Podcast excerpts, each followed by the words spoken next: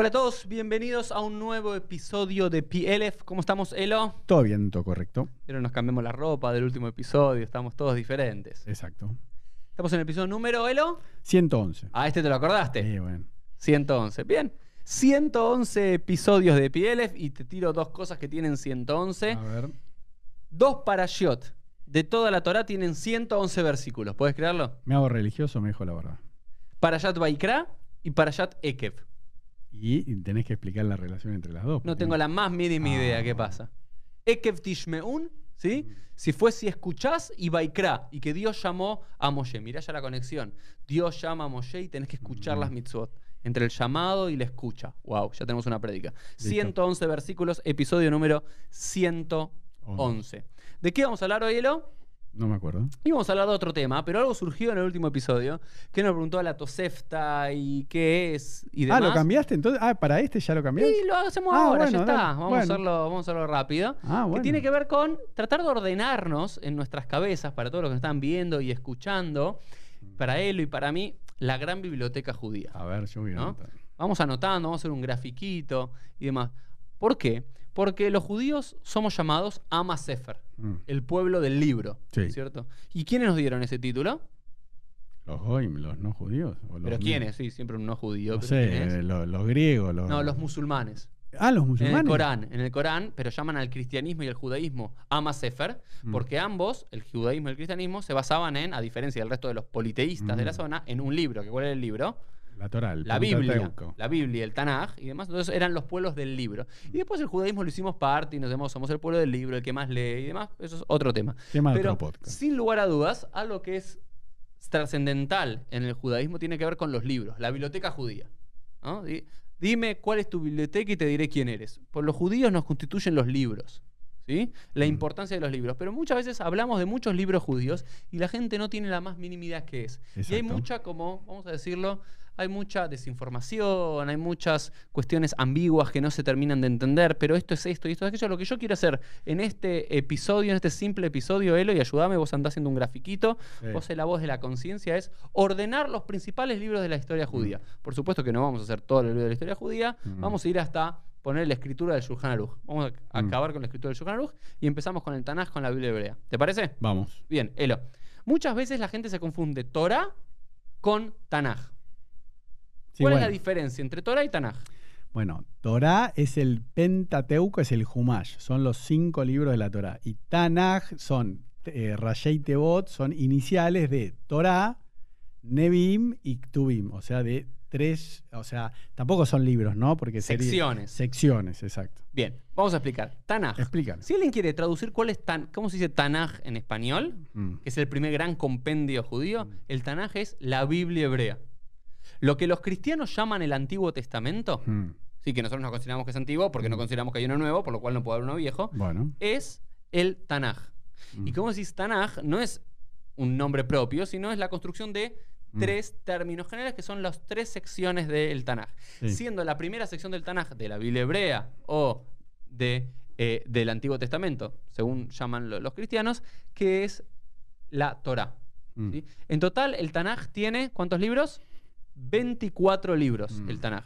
Y esos 24 libros, ¿cómo llegó esa canonización de esos 24 libros? Hablamos Es- es- lo hablamos en el, en el episodio de Hitzonim, de los libros apócrifos, pero en algún momento del siglo I, antes o después de la común, se decidió que 24 libros entrasen Mm. al canon bíblico judío. Y otros quedaron afuera. Porque eran los inspirados por Dios, eran los más tradicionales, los más antiguos. Tema para otro episodio que ya hicimos. Bien, pero esos 24 libros componen el Tanaj. Esos 24 libros están a su vez subdivididos en tres secciones. Hay cinco libros que son parte de Torah. ¿ok? Hay otra cantidad de libros que son parte de Nevim, de la parte de los profetas, y hay otra que es parte de los Ktubim, de los escritos. ¿ok? Entonces empecemos. Torah. ¿Qué es la Torah? Lo que tenemos en el Arona Kodesh es la Torah, que hoy lo llamamos también Humash, porque Humash significa cinco. Pentateuco, Humash, Sí. Hamesh en hebreo, cinco. Que son los cinco libros de la ley. Que, ¿De qué hablan? Desde la historia de la creación del mundo hasta la Mm. muerte de Moshe. Correcto. Hasta ahí está, ¿ok? Eso es Torah. Luego de que termina la Torah, la segunda sección del Tanaj es Nevim, profetas, Mm. que históricamente narra desde dónde? Desde la conquista de la tierra de Israel por Josué hasta la destrucción del primer templo de Jerusalén en el siglo VI antes de la común. Ese es el abanico temporal de la Mm. segunda sección del Tanaj, la sección de Nevim de profetas. Perfecto. ¿Estamos bien hasta acá, Elo? Sí. La tercera sección no tiene ninguna cronología histórica, sino que son como, ¿viste cuando decís eh, A, B y otros? Mm. ¿Viste cuando decís otros o misceláneas? Bueno, esos Ktubim, escritos. Sí. Que son diferentes escritos, los salmos, los proverbios y más están ahí. En total, el Tanaj son 24 libros. Mm. ¿Estamos bien hasta acá? Sí, hasta ahí sí. Entonces, cuando hablamos de Tanaj, de los libros más. eh, de- del libro de los libros, de la Biblia, que Mm. significa libro en, en griego y después al latín, estamos hablando del Tanaj, Biblia, Mm. 24 libros, siendo la Torá una de las secciones del Tanaj. Claro. Pero a no confundir. Mm, ¿Estamos bien hasta acá? claro. ¿Dudas? ¿Preguntas? Por eso, pero ya aclaramos que el Talmud, la Gemara, la Mishnah no está. Eso, eso está muy bien. Eso está muy bien lo que explicas, Elo. Digamos, porque muchas. Y aparte, esto también es interesante. Muchas veces, muchos rabinos dicen. Eso iba a decir. ¿Qué dicen? La Torah dice. Ah, es- ese me mata. La Torah dice. Está escrito en la Torah. No, pero lo que está haciendo está en contra de la Torah. Vos decís. Espera, hay- yo quiero explicar dos cosas. Uno, para darles con un caño estos rabinos y por otro, para también ser, eh, ver, eh, darles el beneficio de la duda. Lo que quiero decir es lo siguiente. Mm. Primero es, hay una acepción de Torah en sentido amplio y en sentido estricto. En sentido estricto, estricto Torah son cualquiera de los versículos que aparecen en los primeros cinco libros del Tanaj, en el. Pentateuco. Eso es Torah. Claro. ¿Eh? Mm. No otra cosa. Ese es el sentido estricto. ¿Sí? Si vos decís, está escrito en la Torah, no puede estar ni en la sección de Nevim, ni en Ktubim, ni en la No. Mishnah, en el Talmud. Tiene que estar escrito en la Torah. Decís, pero hay un sentido que después en la tradición judía se dice, la Torah dice, es como decir, el judaísmo dice. Como en un sentido mucho más amplio. Pero también es engañoso, porque vos le querés dar No. más estatus. Porque, por supuesto, de todos estos libros, el que tiene más estatus es la Torah. ¿Sí? No, bueno, yo voy a poner un ejemplo claro, porque muchas veces te dicen, no, la Torah dice que no podés caminar tres amot Claro. sin tener la cabeza cubierta. Yo digo. Cuatro, Amot, cuatro. eh, cuatro, perdón. Eh, cuatro amot. Y yo digo, no, la Torah no dice. Eso lo puede decir el Talmud. Y el. Talmud es la opinión de un rabino.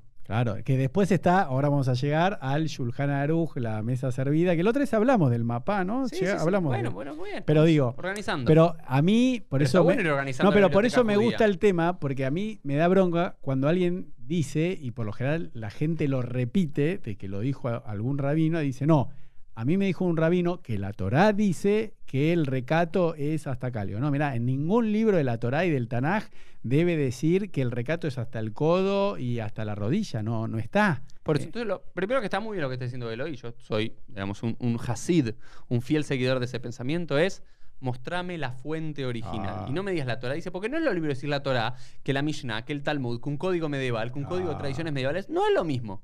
Cada uno tiene su estatus. Entonces, muchachos, queremos ser judíos. Para ser Mm. judíos tenemos que ser literatos. Tenemos que leer. Tenemos Bueno. que ser instruidos. No, tenemos que ser instruidos.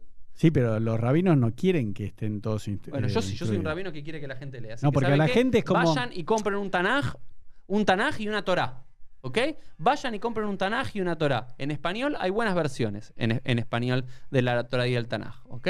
Compren una judía, dentro de todo, que tienen interpretaciones judaicas y no cristianas. Pero un judío no puede no tener una Torah y un Tanaj en la casa. Ponele que después no seas observante, que no comas callar. No me importa que no comas la Shabbat. No importa. Sabé. No, bueno, pero hay otro Tenés ejemplo, ¿no? Ahora, ahora vamos a llegar a los libros, pero era obvio que no, no, no podemos eh, eludir el tema. Por ejemplo, Eludir elo. claro, el tema de mezclar, por ejemplo, porque es divertido, ¿no? La Torah dice, no cocinarás, ¿no? La carne del cabrito en la leche de la madre, ¿no? Sí. Después de ahí los jajamim, los sabios, los rabinos, aprenden que no puedes cocinar carne con leche, pero no de la madre, porque vos No podrías decir... solamente que no puedes comer carne con leche, que también no puedes que No, que- eh, no, no, comer. no podés no solamente no comer, que no, No los puedes podés- mezclar. no los puedes mezclar y que tampoco puedes tener beneficio Bueno, de pero- carne pero- con pero leche y demás. pero en principio, así como los sacerdotes, explica Maimónides que los sacerdotes egipcios se rasuraban acá, ¿no? Por eso hay que dejarse las peot, que el único motivo que tiene eso es para diferenciarse de los, Sí. de, de los sacerdotes paganos.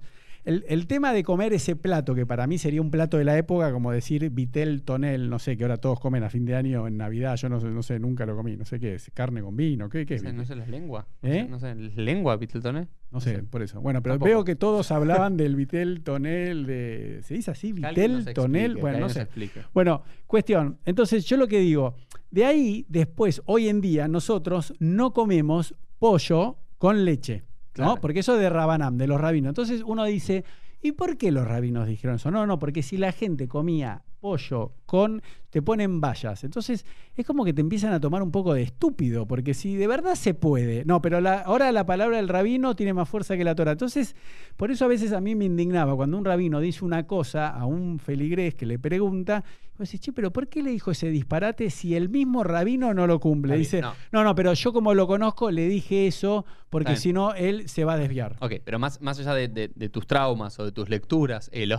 No, no, a mí no, No, me la hacían. Yo decía, no, flaco, yo lo que quiero. Es que Sí. esto, esto vamos a lo segundo. Explícame de dónde salió. Primero, a ver, el libro de los libros del judaísmo es la Torá, el Tanaj, ¿sí? Dentro del Tanaj, la Torá. Bien.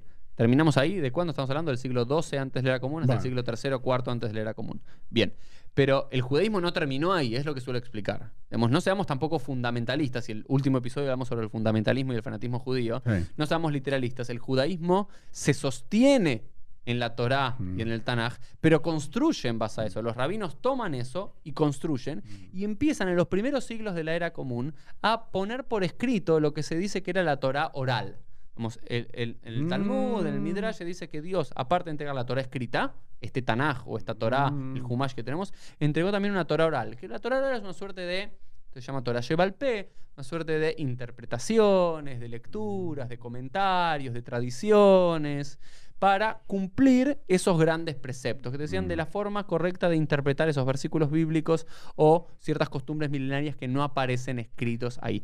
Más allá, y no vamos a hacer todo un énfasis, si es verdad, si es legítimo, si no es legítimo, si lo inventaron los rabinos para No, claro, porque los rabinos dicen que toda la, la Torah oral fue dicha por Dios a Moisés en el desierto. Y vos le decís, ¿pero cómo? Dijo lo que dicen la Mishnah y el Talmud, y a mí me decían, sí. Eh, No, no, no, es del todo así. Hay, hay algunas interpretaciones que dicen es eso, hay otras que lo entienden más de en sentido de desarrollo paulatino. conceptos. Sí, los conceptos generales. Yo lo que entiendo de lo que Torah oral es que los judíos nunca leímos la Torah literalmente. O por lo menos hace miles de años que no leemos la Torah literalmente, que siempre lo acompañamos con una interpretación. Eso lo dice Maimónides Sí, en la esa interpre- introducción. esa interpretación. Perdón, ¿no puedo Torah decir oral. eso? Maimónides dice que nunca eh, el judaísmo, eh, cuando él explica cómo fue llegando la Torah hasta nuestros días, la cadena, etcétera, y él dice, eh, el pasaje bíblico, ojo por ojo, diente por diente, nunca fue interpretado que si una persona lastimaba a otro que- y, perdía la vista o le sacaba el ojo literalmente, que había que sacarle el ojo al otro. Maimón- Maimónides dice, que es un médico y con mucho criterio, que lo que dice es, hay que reparar el daño, ¿no? Claro, hay eso que ya lo dice la indemnizar. Quemará, eso ya, ya Claro. en la quemará y demás. Pero también, pero ahora quiero explicar esto. Dígalo. Los rabinos en los, prim- los primeros siglos de la era común Mm. comienzan a desarrollar un gran pensamiento que lo ponen en libros. ¿ok? Lo ponen por escrito en libros. El primer gran libro de la era rabínica, digamos, la era bíblica, son todos los libros que entraron en el Tanaj. ¿sí? Y con los apócrifos, con esos libros también judíos que no entraron en el canon bíblico por un motivo u otro Bueno. Que también es importante que estén en la biblioteca judía. ¿Por qué son importantes que estén en la biblioteca Uh. judía? Porque son libros judíos que quizás no tienen el grado canónico para ser leídos en la sinagoga como un libro religioso, pero cuentan parte de nuestra historia y de las primeras interpretaciones de la propia Torah. Pero vamos a la, parte, a la era rabínica. O sea, Bueno. la era rabínica se abre Vayamos. a comienzos del siglo I de la común y va por unos siglos más. Y ahí hay dos grandes libros, la Mishnah y el Talmud. Y quiero explicar sobre la Mishnah y el Talmud. Vamos, yo a ¿Qué es la Mishnah? Mishnah significa o bien repetición o bien enseñanza. La Mishnah viene los dos. Y que era la Mishnah fue un código legal, o por lo menos, no un código legal, un compendio de posiciones legales de diferentes rabinos desde el siglo I antes de la era común hasta comienzo del siglo III después de la era común, redactado y recopilado por Rabbi Yehuda Nasi en el año 316, 216 de la era común, llamado la Mishnah, que está dividido en seis grandes órdenes, Mm. ¿sí? que son como seis grandes secciones, y cada sección está subdividida de 7 a 11 masechtot, tratados. Y toda la ley judía Mm. ¿sí? bíblica rabínica, digamos, o todas las interpretaciones de ley y jurisprudencia legal rabínica originada, la mayoría de leyes bíblicas, está en alguno de estos tratados. Entonces, por ejemplo, en- eh, está un tratado que se llama de Gitín, sobre Mm. el divorcio. Correcto. La Torah, ¿qué dice sobre el divorcio? Cuando un hombre, ¿sí? Eh, no, no, digamos, quiera divorciarse de su mujer, le, le deberá entregar una acta de divorcio. ¿Sí? Mm. Sefer Kritud dice, ok, aquí, digamos, cuando encuentre en ella algo indebido. Ok, los rabinos dicen, ok, pero ¿cómo se tiene que entregar? ¿Tiene que ser oral? ¿Tiene que ser Mm. escrito? ¿Puede ser escrito sobre papel? so- ¿Puede ser escrito sobre un cuerno? ¿Quién lo debe entregar? ¿El hombre? ¿La mujer? ¿Qué motivos hay? Mm. Hay todo un montón de jurisprudencia. ¿Cierto? Es como, no sé, como que la Torá fuese la constitución y después cada uno de estos tratados son una suerte de el código legal, el código civil, el código comercial, el código penal. Él lo estamos hablando en un lenguaje que es tuyo, ¿se entiende? Sí, sí, sí. Porque los rabinos en definitiva eran abogados. Obvio. Los rabinos eran abogados que de la constitución, que era la Torá, empiezan a deducir y a poner en práctica esos preceptos generales. Había tratado sobre Shabbat. En la Torá hay varias leyes sobre Shabbat, sí. ¿Están todas las leyes de Shabbat? No. Pero están dispersas. Los rabinos las ponen todos juntos en un tratado, en un masejet, con 24 capítulos sobre leyes de Shabbat. Claro, lo, lo- lo que quiero a- hacer un paréntesis, eh, que me parece importante, es que en el momento que existían los reyes y estaba en la tierra de Israel, los judíos utilizaban la Torá como un código penal y civil. Claro. Después, ya cuando bueno, eh, son conquistados por los romanos, ya creo que lo hablamos en otros episodios, ya no tienen poder de decidir matar a alguien porque Roma era el, el- el que impartía la, la Sí, ley sí. penal. Y después, con la destrucción del segundo templo y con y ya la desaparición de, de- de- del Estado de Israel, de, la, de, de los reyes, todo lo que conlleva eso, pasa a ser un código moral y ético que es reinterpretado totalmente. Porque sí, pero vos, sí. vos pensás que la Torah decía cuando un toro Bueno, ok. a fulano. está bien, pero ¿Qué en- tiene que ver eso hoy en día? Pero en la época, en la época de la Mishnah, sí, la época de la Mm. Mishnah tiene un tratado completo, ¿sí? Mm. que se llama Baba Kama, Sí. que versa sobre Eso. y eso es escrito en la época de los romanos.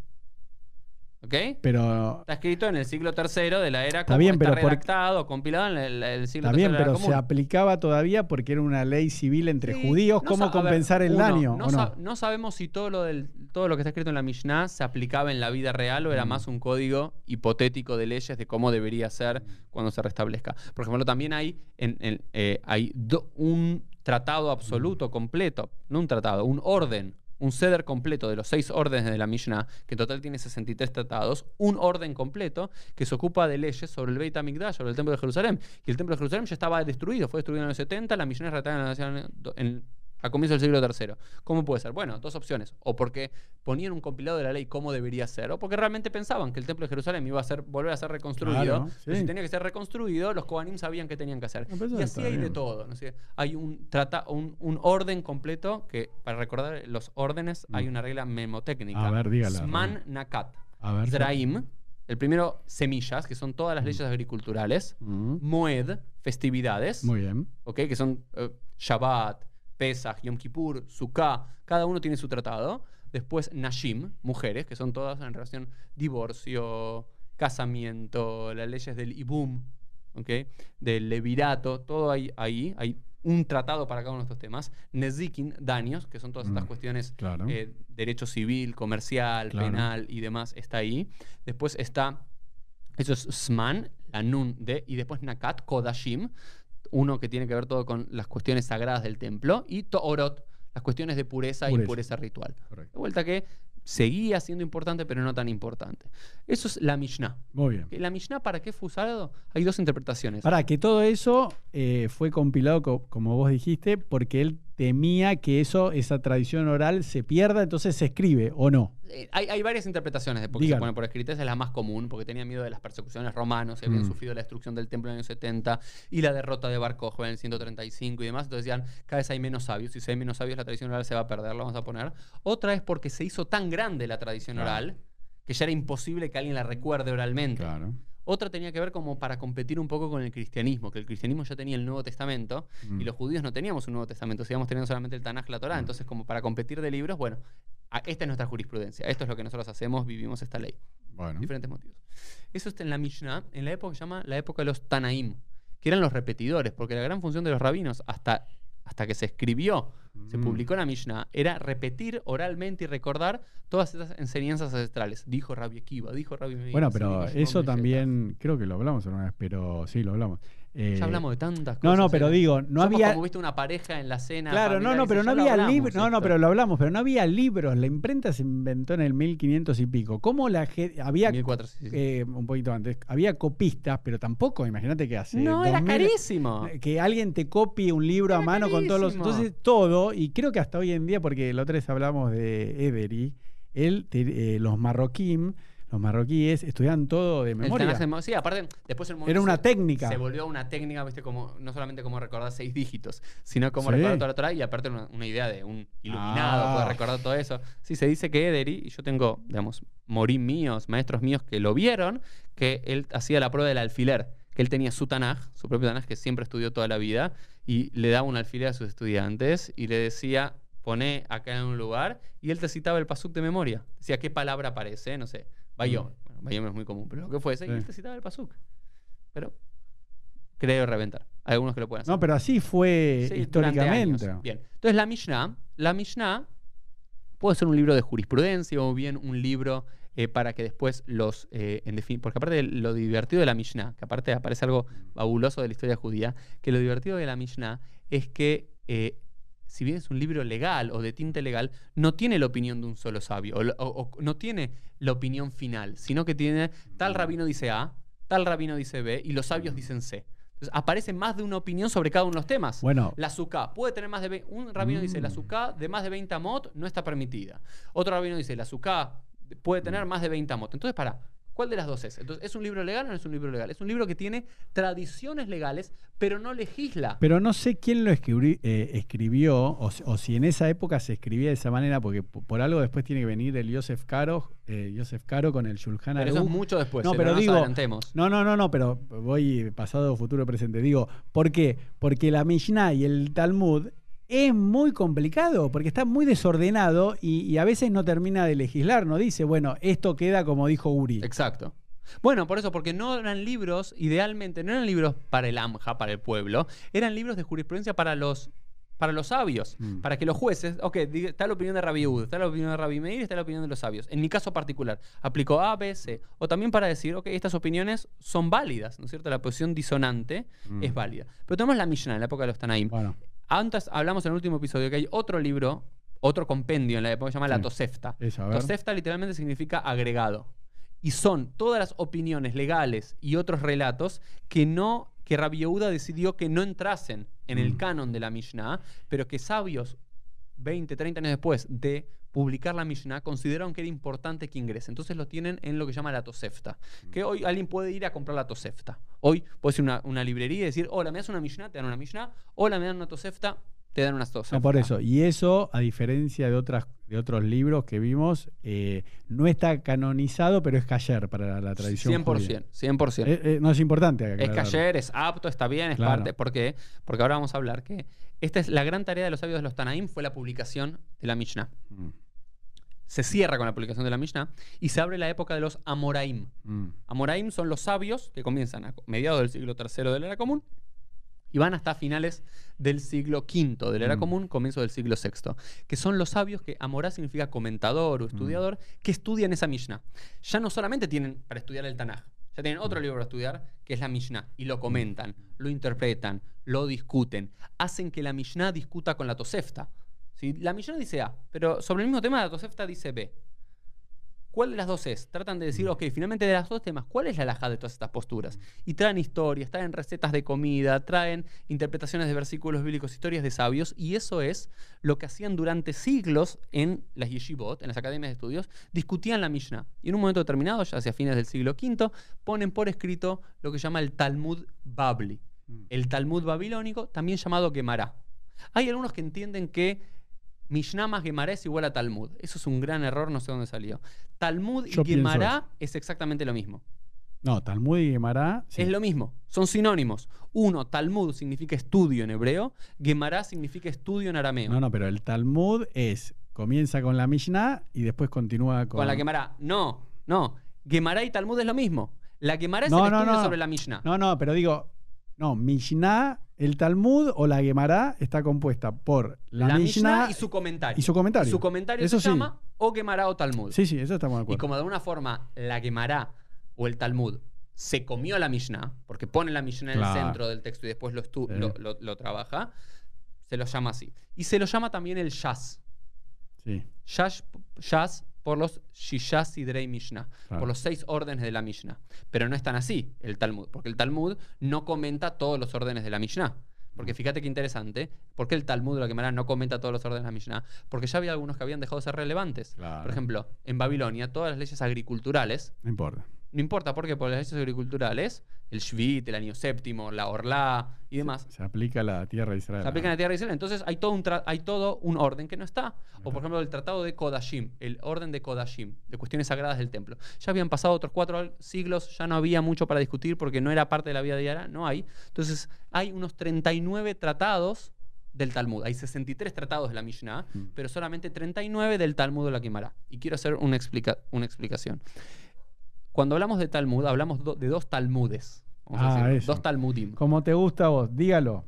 Uno es el Talmud Yerushalmi o Talmud palestinense Eso, como te o el gusta Talmud de la tierra de Israel, que fue escrito a mediados del siglo IV de la era común. A ver, explica eso, porque cuando yo ¿Qué no te conocía, no salíamos así, no teníamos el podcast, antes que vengas a Argentina, una vez en un tuit vi que pusiste el Talmud palestinense. Y dije, ¿y este salame de dónde salió? Bueno, es que ya el territorio se llama. A ver, el territorio de No, Palestina, ya estamos pero vos en- lo se- hacías para Se lo, dan, se lo dan los romanos a mediados del Mm. siglo. No, pero quiero explicar algo. Muchos Dígalo. judíos utilizábamos el término Palestina. Em, No se llamaba The Jerusalem Post, The Palestinian Post se llamaba.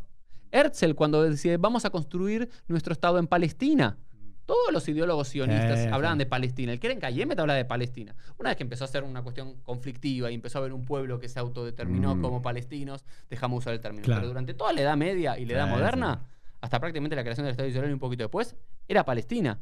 Entonces, es Bueno. decir, bueno, ese Talmud fue escrito por los sabios que vivieron en la tierra de Israel Sí. y se redactó más o menos en la Galilea a mediados del siglo IV, que es toda una interpretación mucho más corta, mucho eh, menor, men- de forma menor trabajada, mucho más pobre, vamos a decirlo, que el Talmud babilónico. Hoy el Talmud, cuando alguien dice estudio Talmud, generalmente está diciendo de referencia el Talmud babilónico. Bueno. Bien. Entonces, y después los sabios del Talmud en Babilonia escriben su propia interpretación, su propio comentario. Por supuesto que hay rabinos de Babilonia citados en el Talmud eh, Yerushalmi, pero muchos más, muchos más rabinos de la tierra de Israel citados en el Talmud babilónico. Hay mucho, hay ida y vuelta, pero son dos Talmud diferentes. Hoy el que más estudia, por supuesto, fue el Talmud babilónico. Y con el Talmud babilónico eh, se cierra la época clásica, vamos a decirlo, de los textos rabínicos. A nivel, la era bíblica, su gran obra literaria es el Tanaj.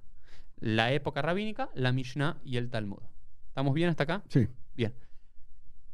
Paralelamente al Talmud, y especialmente en la tierra de Israel, hay otro género literario, que no es un libro, pero es una categoría que va a tener muchos libros en su interior, que es el Midrash.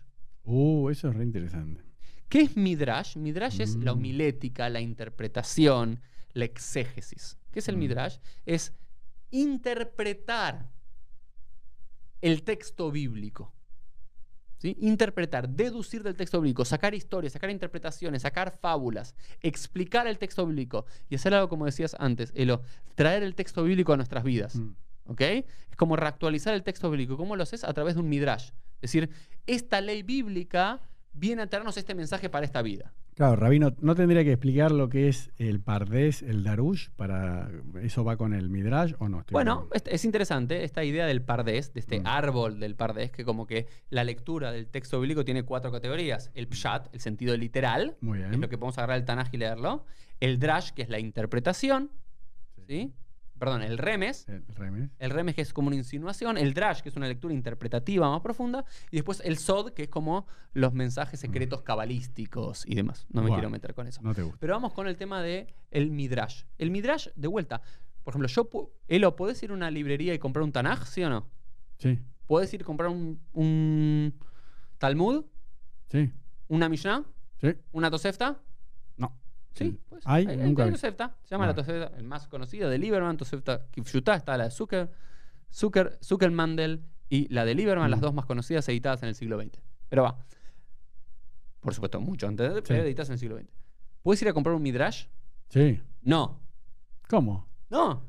O vas a. El venís- original desapareció. No, no, no, eso es lo que quiero decir que no. Todos se entienden mal y si los rabinos no te lo enseñaron en todos estos años. Pero yo tengo el Midrash, dice. Bueno. Yo me levanto y me voy. No, no, no, pero te digo, no, porque yo. Explica lo que es el Midrash. Dice No, no, por eso. Son recopilaciones varios Midrashim. Pero, Ahí está, son recopilaciones para niños, Claro. ¿sí? De, en español de diferentes midrashim. Pero bien, vos no podés ir a una librería y decir, hola, señor librero, ¿me puede dar el No, pues está midrash? Rabá, Ah, claro, Midrash, y nunca los vi eso. Bien, te va a preguntar, ¿qué midrash busca, señor? Por- vos podés ir a una librería, una Mm. librería especializada en textos judíos, y no podés comprar el midrash, pero vas a ir a una sección que dice midrash. Y ahí van a estar, y ahí van a estar publicados cientos De libros. de diferentes libros que son libros de midrash. Yo te voy a decir, las dos categorías de midrash más conocidas son Mm. lo que llaman midrash alajá y midrash gemara. ¿Qué es el midrash alajá?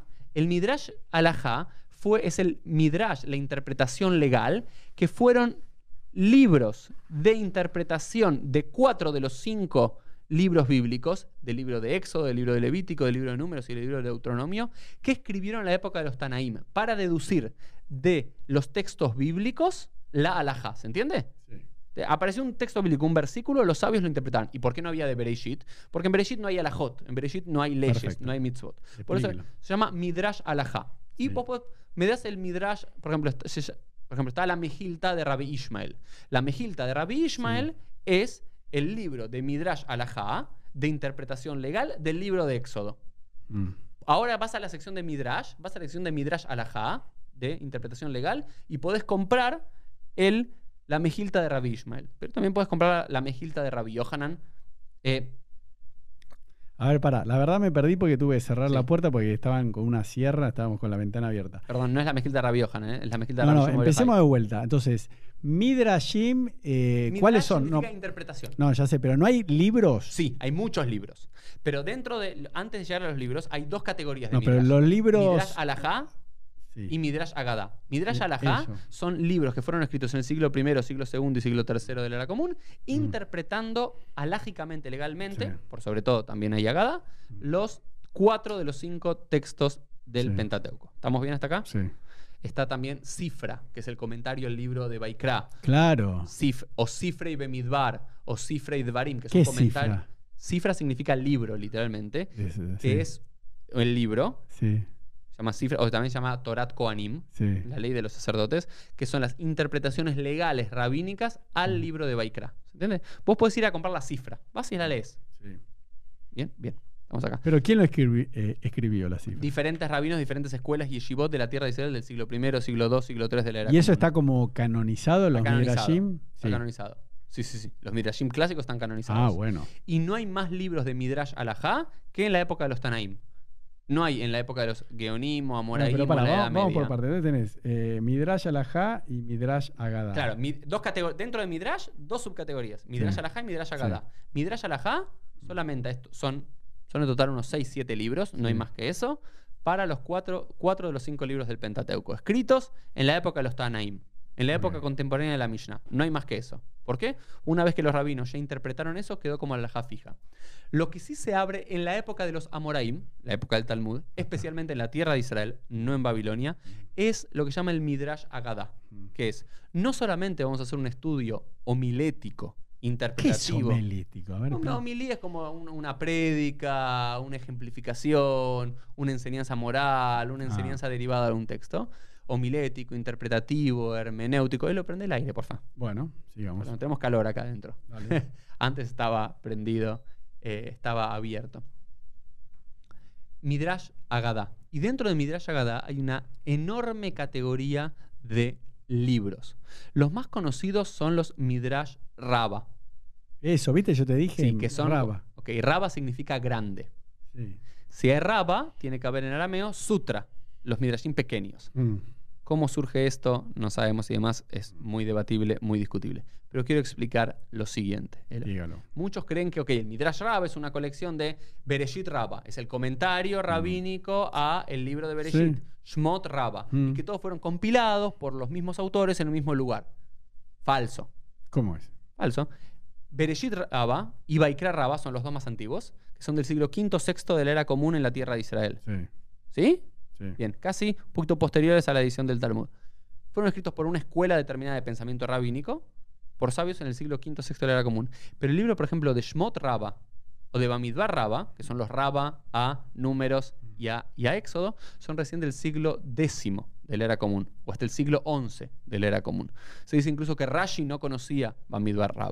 Tanto- Pero, pero, ¿por qué asumieron el título de Raba? Porque ya se hicieron muy populares. Mm. Entonces, pero hoy en día podés ir a comprar en una edición de Dame los Midrashim Raba. ¿Y cuáles son? Ok, son estos. Bereshit Raba, Shmot Raba, Baikra Ah, pero entonces están, se pueden comprar. Estos sí, estos ah, sí. bueno. En una edición, está bien, pero hoy es un problema porque los compras como una edición completa y en realidad son libros escritos por autores diferentes, en momentos diferentes, en cinco siglos de diferencia. Y, Bueno, no, y no tienen. ¿Puedo hacer una confesión pública de Sí. ignorante? No me da vergüenza. Estaba, Dale. como estaba dudando, dije ante la duda, digo la verdad. Yo pensé que Midrash Raba era que lo había escrito Raba, como ahora vamos a ver cuando decís el tour, este, el Bueno, otro. pero pará, no estás tan equivocado. Yo sé- mirá, Porque Bereshit Raba, no estás tan equivocado, porque Bereshit Raba aparece que lo escribió la, la primera Imbra, Sí. Taj Oshana eh, Oshaya Raba, el gran. Oshaya. Pero, claro, pero como se llama Oshaya Raba, yo siempre pensé que era, eh, como ahora vas a explicar, eh, ¿cómo se llama? El, eh, después del Shulchan Aruch, el Tur, el Dur, el Bur, no sé. Dale. Todos esos que hay. Yo siempre pensé que Mi- Midrash Rabá lo escribió Juan José Rabá. No. Bueno, uno Bueno, sí. Uno sí, pero después a todos los demás se les dio ese mismo título. Interesante. ¿no? Pero eso es, por ejemplo, pero después hay otros libros que se llama el Tanjuma. Por ejemplo, muchas veces Sí. se ha citado el Tanjuma. Bueno, el Tanjuma es otra colección De muchos rabinos. de diferentes rabinos, también escritos en el siglo VI, V, VI, VII de la era común, también a Bereshit, a Shmot, a Baikra, a Bamidbar y a Devarim, a los cinco libros de la Torah. Mm. También hay Raba a, los, a las cinco Megilot, pero no quiero entrar mucho en detalle. También está los, llama, una colección más tardía, llama Ilkut Shimoni. Mm. Sí. ¿Y ese Como- no es de Shimón? Bueno, ta- también, pero Lo nunca- recopiló Shimon. eso, pero quiero decir algo muy interesante. Hasta el comienzo de la época de los Geonim, ¿sí? Mm. que son los sabios posteriores a la época del, del Talmud, todos los textos judíos no eran atribuidos nunca a un solo autor. Mm. Eran como una escuela, era como el Tanaj, ¿sí? la Mishnah.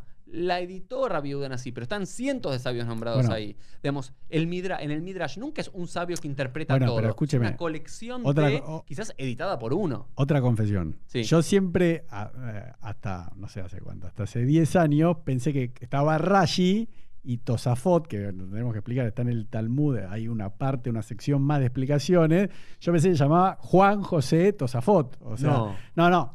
Sí, después aprendí que eran, bueno, los, di- los nietos, los hijos, decir no, por porque la- Rashi no tuvo, no tuvo hijo. Hubo tres hijas. Bueno, entonces como que eran, eh, Tosafot vendría a ser los agregados. algo Ahora así. voy a explicar. Sí, sí, sí. Entonces, bueno, pero lo digo, yo también de chiquito, otra cosa más en confesión, yo cuando era chiquito decía, oy, oy, oy, oy, oy, oy, oy, y oy, oy, oy. No sabía que había que decir Más alto, top. porque nunca me lo enseñaron. Entonces yo decía, oy, oy, oy, oy. Bueno, está Eh, bien. está bien, está. Pará, como gente en Argentina dice, eh, a la gente le digo, ¿cómo cantás la canción de Soda Stereo? Entonces uno te dice, eh, ya que el amor, eh, a que no sé qué. Y, y Gustavo Cerati dice, de aquel amor, de aquel amor de música ligera. Y toda la gente lo canta mal. gente llamen a Mou. No, bueno, pero eso lo dicen en chiste. Pero la Sí. mayoría de la gente la cantaba mal hasta que no empezó a ver internet y que está- eh, se publicó la letra. Muy bien. Entonces, a mí me pasó con bien. Tosafot, con la canción bien, de... Entonces, hay muchos, en la época de los Amoraim y la época de los Geonim, que es la época Mm. que sigue, que va desde mediados del siglo VI hasta mediados del siglo XI, hay una gran producción de diferentes Midrashim, que son colecciones exegéticas. Mm. Están Pirkei de Rabbi Eliezer, etcétera, etcétera, etcétera. Muchas colecciones que interpretan no alágicamente, no legalmente, sino Mm. interpretativamente para darte enseñanza, Bueno. moral, comentarios, ser más incisivo en el texto bíblico y demás. ¿También? Estamos las colecciones de los Midrashim. Bueno, Después, en la época de los Geonim, que son estos grandes sabios de las academias de la tierra de Israel y de Babilonia, desde mediados del siglo VI hasta mediados del siglo XI, hay una gran producción literaria judía también, pero más diversificada. Por ejemplo, empieza la literatura, que voy a explicar bien Dígalo. someramente, de los Shutim, de la responsa, a ver. por si no les escuchan.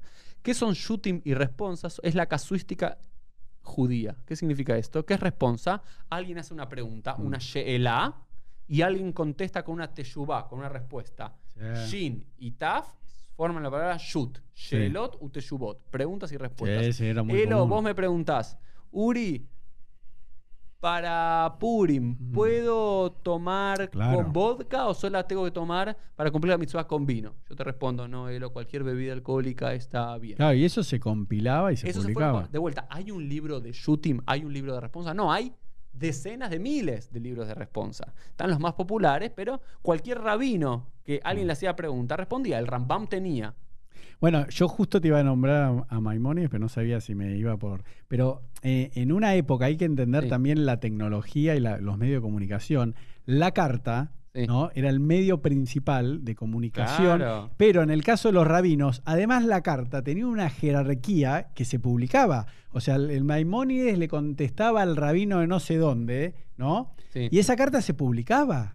Claro. No, no, no es que era una carta cine, sí, dale. No, que- porque esas cartas se volvían de algún en algún momento de la historia como la jurisprudencia. Por eso te digo. Esa, esa carta se volvió en un momento, decía, ah, y aparte de los rabinos más importantes. Claro. Entonces, esa es, la, esa es la literatura. De vuelta, hay una sección en las bibliotecas Mm. judías, las librerías especialidades de shooting. Pero no es que puedes, hola, ¿me das la responsa? Te van a ver con cara de. ¿La respuesta de qué rabino? Bueno, en Jabad, yo que Sí. el Tania, hay una sección que se llama Igeret a Kodesh, que son, Las cartas sagradas. claro, que son las cartas que decidieron compilar porque él, eh, no sé, trataba distintos temas y se compilaron y se hicieron un libro. Claro. Imagínate. De vuelta, desde la época de los Geonim hay, por ejemplo, Rab Natronai Gaon, Rab Mm. Gaon, Rab Mm. Sherira Gaon. So- escriben muchas teshuvot que son en colecciones de responsas. Y después en la Edad Media, en la época de los Rishonim, que es la época que se abre cuando termina la época de los Geonim, a mediados del siglo XI y va hasta la publicación del Shulchan Aruch, en mediados del siglo XVI, es, hay una gran proliferación de estos shooting. ¿sí? De vuelta, pero ¿cuáles son los libros más importantes eh, de la época de los Geonim? Bueno, hay muchos libros de shooting, hay muchos libros de responsa. También empieza a haber los primeros sidurim. Por ejemplo, hoy todos rezamos de un sidur, de un libro de oraciones. ¿Ok? Y no siempre hubo libros de oraciones, porque la gente se lo acordaba de memoria. El primer libro de oraciones es el sidur de Rab Amram Gaon, Mm. que una comunidad judía no sabía cuáles eran las tefilot y él se las escribe todas en una carta. Hashem, a la mañana haces esto, a la tarde haces esto, a la noche haces esto, en Kippur haces esto.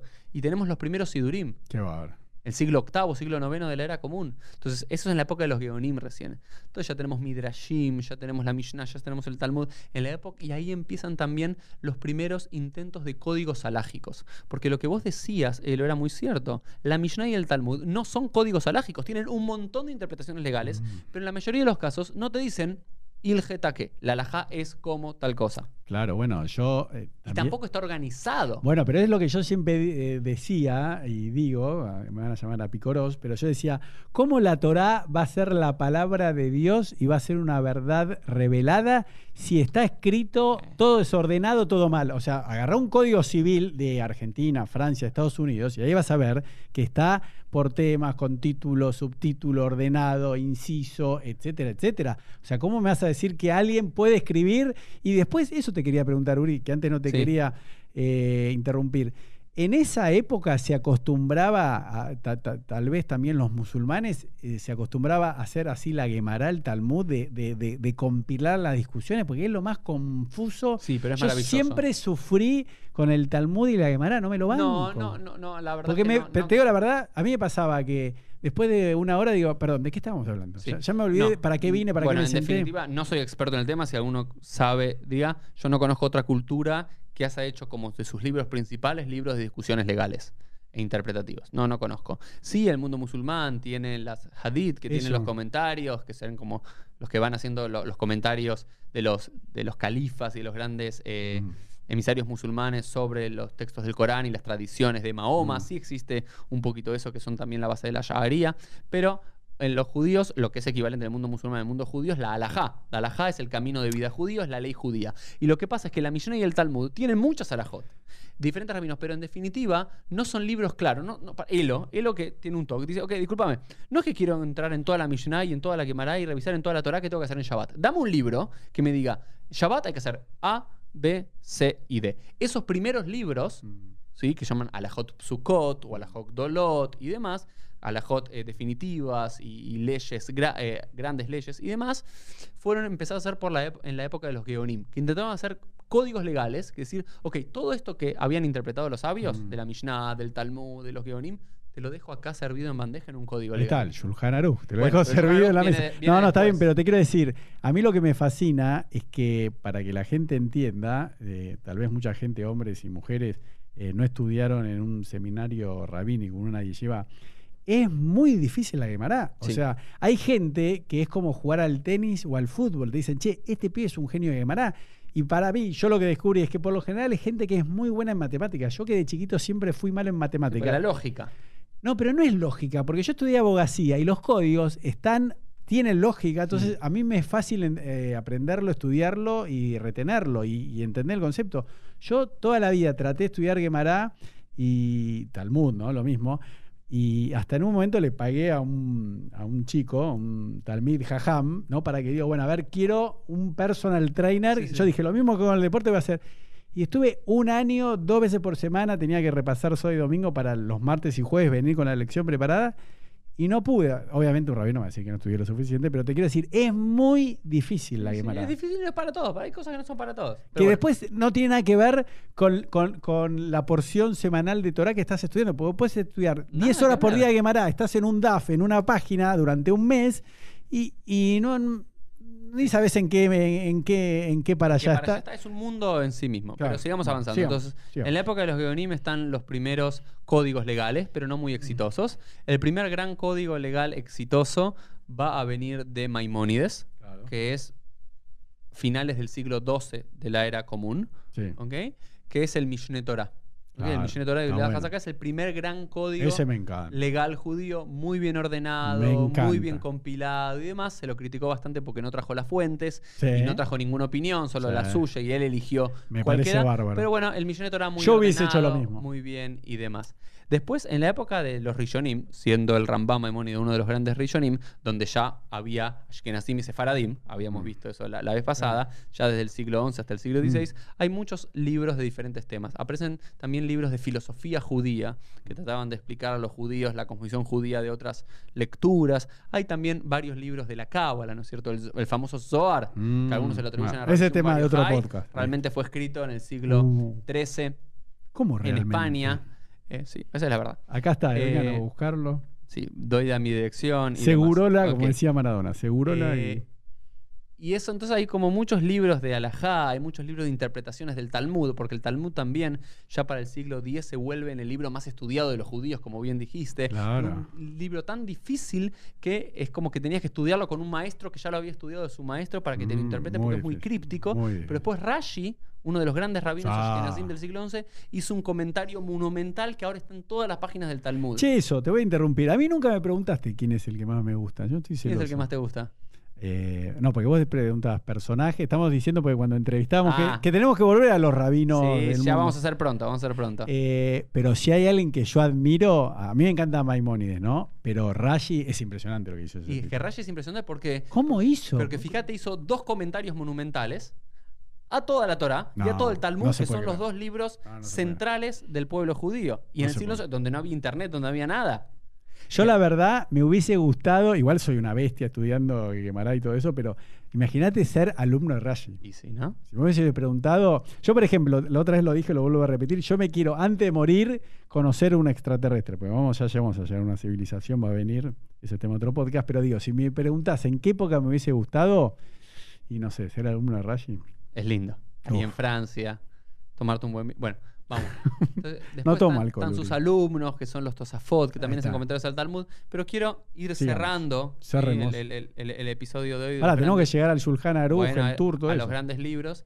Entonces, en la época de, se escribe el Mishneh Torah, es un gran código alágico y demás. Y después hay otros códigos alágicos. Y también hay algo interesante que son, aparecen en esos siglos también varios eh, libros que llaman los libros de las mitzvot, los libros de los mandamientos que enuncian los 613 Sí. mandamientos. Porque lo que es muy interesante es que Bueno, pero Maimónides es, está Eh, Claro, bueno, Maimónides escribe uno de esos, pero también está el Sefer Ajinú, y el Sefer Yeraim, y Sí, el Sefer... está buenísimo. Ok, a Jaretim hay otros, hay otros libros, ¿ok?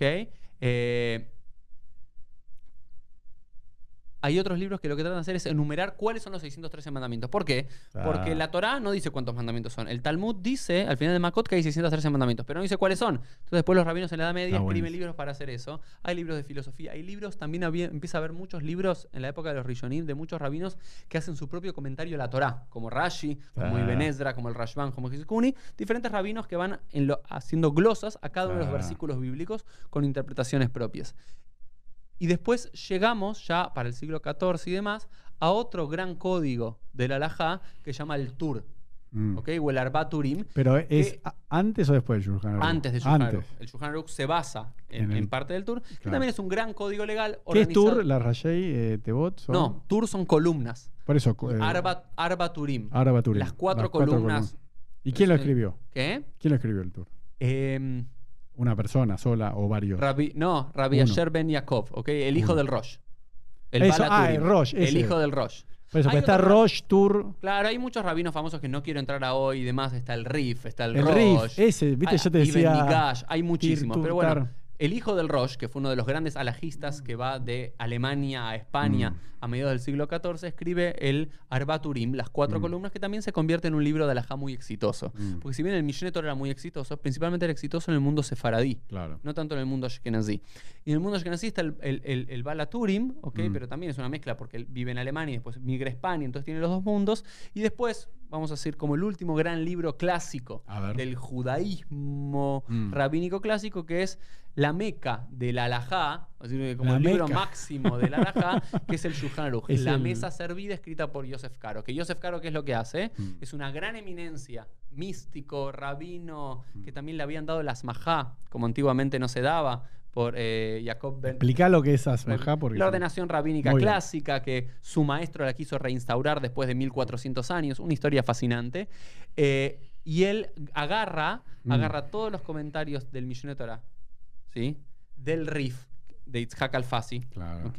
del Rosh, que eran Mm. como los tres grandes eruditos Mm. alajistas de los siglos anteriores, y el modelo organizativo del Tour, de las cuatro columnas, y escribe su Shulchan Aruch que se convierte a mediados del siglo XVI en el libro más autoritativo de Alajá rápidamente, a los cual luego Joseph eh, Moshe Iserles, que es Mm. un- el gran rabino de Cracovia, centro del Mm. mundo ashkenazí para el siglo XVI, escribe su comentario a eso con las usanzas y Mm. Claro. reglas del mundo ashkenazí, que son los, eh, las agaot, ¿ok? los comentarios, las glosas al Shulchan Aruch, que se llama el mapá. Y por eso Mm. tenemos la mesa servida Shulchan Aruch y el mapá Mm. el, eh, el mantel. Y así llegamos a mediados del siglo XVI. Ya habíamos hablado de los primeros libros del Mm. Tanaj, del siglo XII antes de la era común, hasta mediados del siglo XVI, el Shulchan Aruch y el, el mapa de Yosef Caro. Estos son los libros clásicos Perdón, ¿y judaísmo. después no hay nada más? Sí, después hay muchísimo más. No, no, pero así. Así lo- grosso, lo- los no. grandes hits. de Los los- grandes hits, no, después... Terminan ahí. No, después hay muchos comentarios al Shulchan Aruch, porque siempre una vez que se publica un libro, en el judaísmo es así,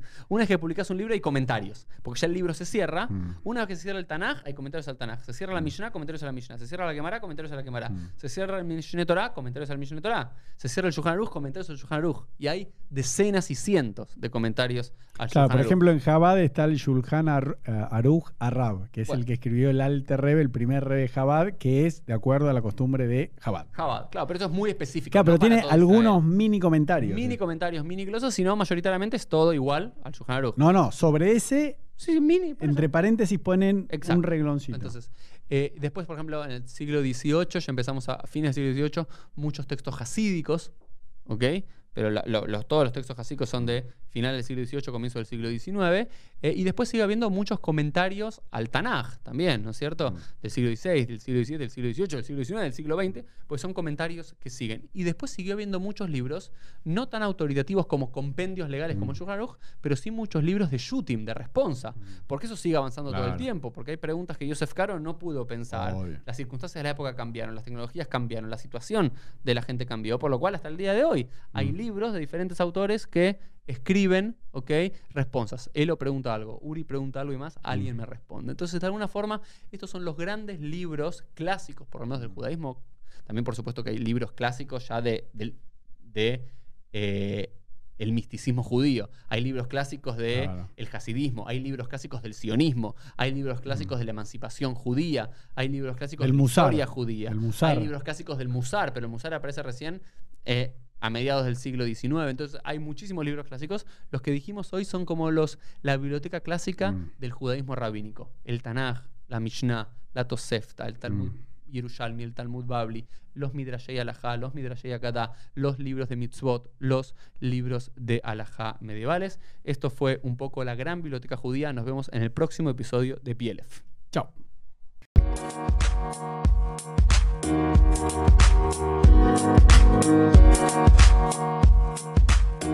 you.